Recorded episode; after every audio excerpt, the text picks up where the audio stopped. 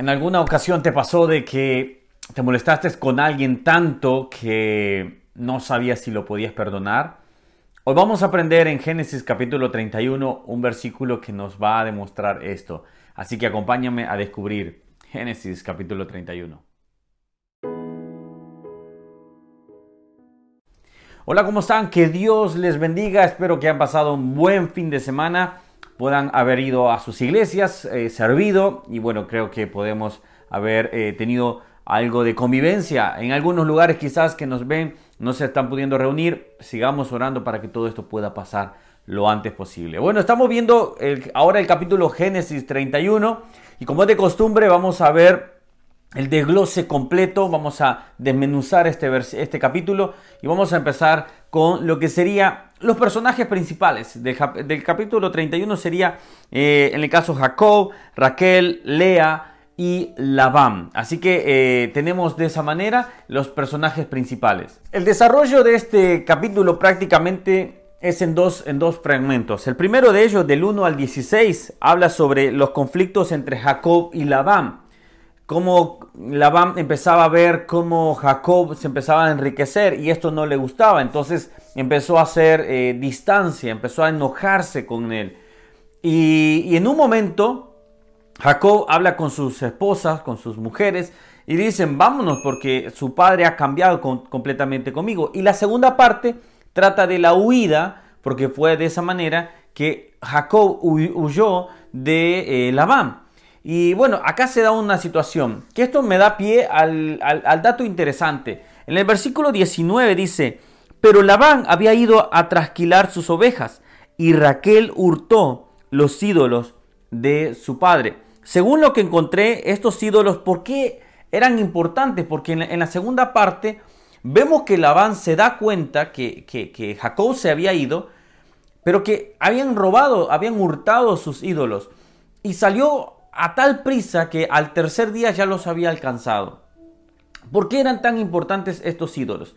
Estos ídolos que lo vemos en el versículo 19 eh, se les llaman lo que son eh, terafines. Son, eh, eran dioses o, ídolos, perdón, ídolos de una forma humana, una forma muy sexual, por decirlo así. Eh, y de esa manera ellos, uno podría decir, bueno, Raquel se los llevó porque de esa manera ellos, ella podía interceder para eh, que ella pudiera eh, dar más hijos. Pero no, no, encontré muchas referencias sobre lo siguiente, que estos ídolos eran como un título de posesión. Y aquel que tuviera este título de, de posesión iba a ser el dueño de aquellas tierras. Y después lo vemos cuando ya en el versículo eh, cuando ellos hacen un pacto, que esto vamos a, hablar, entonces Labán eh, hace una línea donde se da eh, que no podía hacer daño Jacob contra Labán, ni Labán contra Jacob. Y esto es, este, este era un título, vamos a decir así. Así que quería compartirte este dato interesante de este, de este capítulo, porque la verdad que uno a veces escucha esos, esos, esos detalles y lo da por desapercibido, pero podemos aprender también de ellos. Ahora vamos a pasar a la reflexión del día de hoy. Así que quiero que me acompañes al versículo de 31 eh, al, al versículo 52 que dice de la siguiente manera. Testigo sea este majano y testigo sea esta señal, que ni yo pasaré de este, de este majano contra ti, ni tú pasarás de este majano, ni de esta señal contra mí para un mal. Labán habíamos dicho que se había enojado muchísimo. Labán había perseguido a su yerno con sus hijas, los había perseguido porque quería prácticamente matarlo. Prácticamente estaba eh, eh, fuera de sí. Unos versículos antes, Dios le habla a Labán y le dice, mira que no hables contra Jacob de una manera desmedida, de una manera totalmente fuera de sí. Dios estaba protegiendo a Jacob porque sabía la intención de Labán. Pero Labán estaba tan enojado que de esa manera él iba atrás de Jacob. Ahora, cuando vemos de, esta, de este punto y vemos unos versículos más adelante donde Labán empieza a buscar esos ídolos, donde empieza a tratar de encontrarlos para tener esa posesión. Y él viene y no los encuentra. Entonces Jacob se enoja y le dice, ¿por qué has hecho esto contra mí? Pero al final ellos hacen un pacto. Y esto me, trae mucho, lamentablemente, a los conflictos familiares que se dan. Conflictos que están eh, con eh, hermanos, tíos, primos. Conflictos que duran a veces toda una vida. Conflictos que las personas dicen, yo no lo puedo perdonar porque me hizo esto. Yo no lo puedo perdonar porque al final hizo este, este mal. Y a veces es comprensible. A veces uno puede pensar y decir, tienes razón. Pero cuando somos hijos de Dios, el Señor nos ha llamado a ser pacificadores. No significa que tú vas a tener una gran amistad nuevamente. No significa que tú vas a estar de los abrazos quizás con la persona. Puede ser que la, la situación se haya roto totalmente. Pero tú y yo debemos aprender a perdonar. Tú y yo debemos aprender a dar el primer paso. Y me encanta un versículo que dice que justo alguien me lo consultaba unos, unos minutos antes de empezar.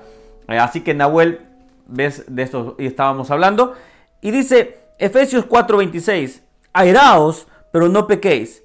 No se ponga el sol sobre vuestro enojo. Y alguien, eh, eh, Nahuel me preguntaba, ¿qué significa este, este versículo? Y este versículo significa que podemos enojarnos somos humanos. Podemos enojarnos de una u otra manera. Jesús se enojó cuando estuvo en el templo y se dio cuenta que le habían hecho cueva de ladrones, cueva de ventas. Y él decía, esto es casa de oración. Pero Jesús se enojó, pero al mismo tiempo sabía perdonarlos.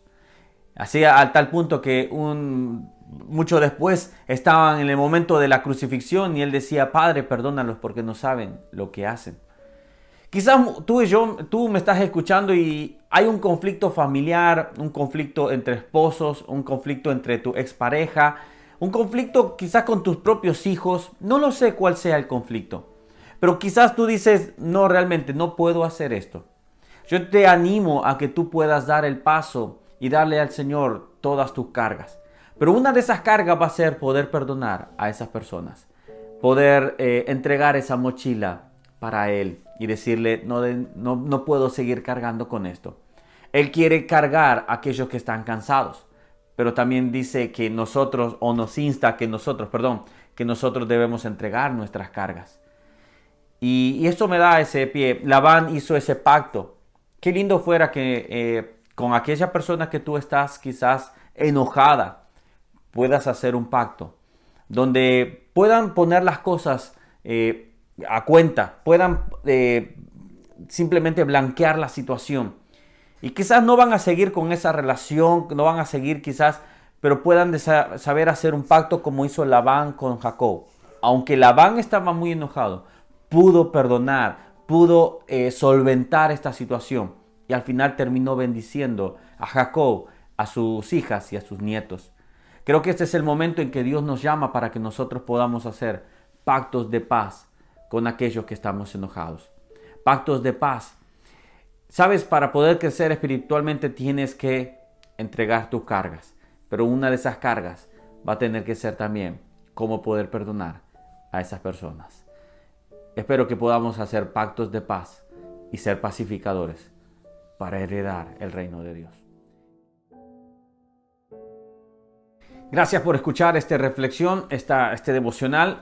Eh, yo creo que estamos aprendiendo de cada, cada uno de ellos y creo que Dios nos va hablando en cada. Así que déjame tus comentarios qué fue lo que te bendijo de este devocional y espero poder verte el día de mañana. Que Dios te bendiga. Nos vemos.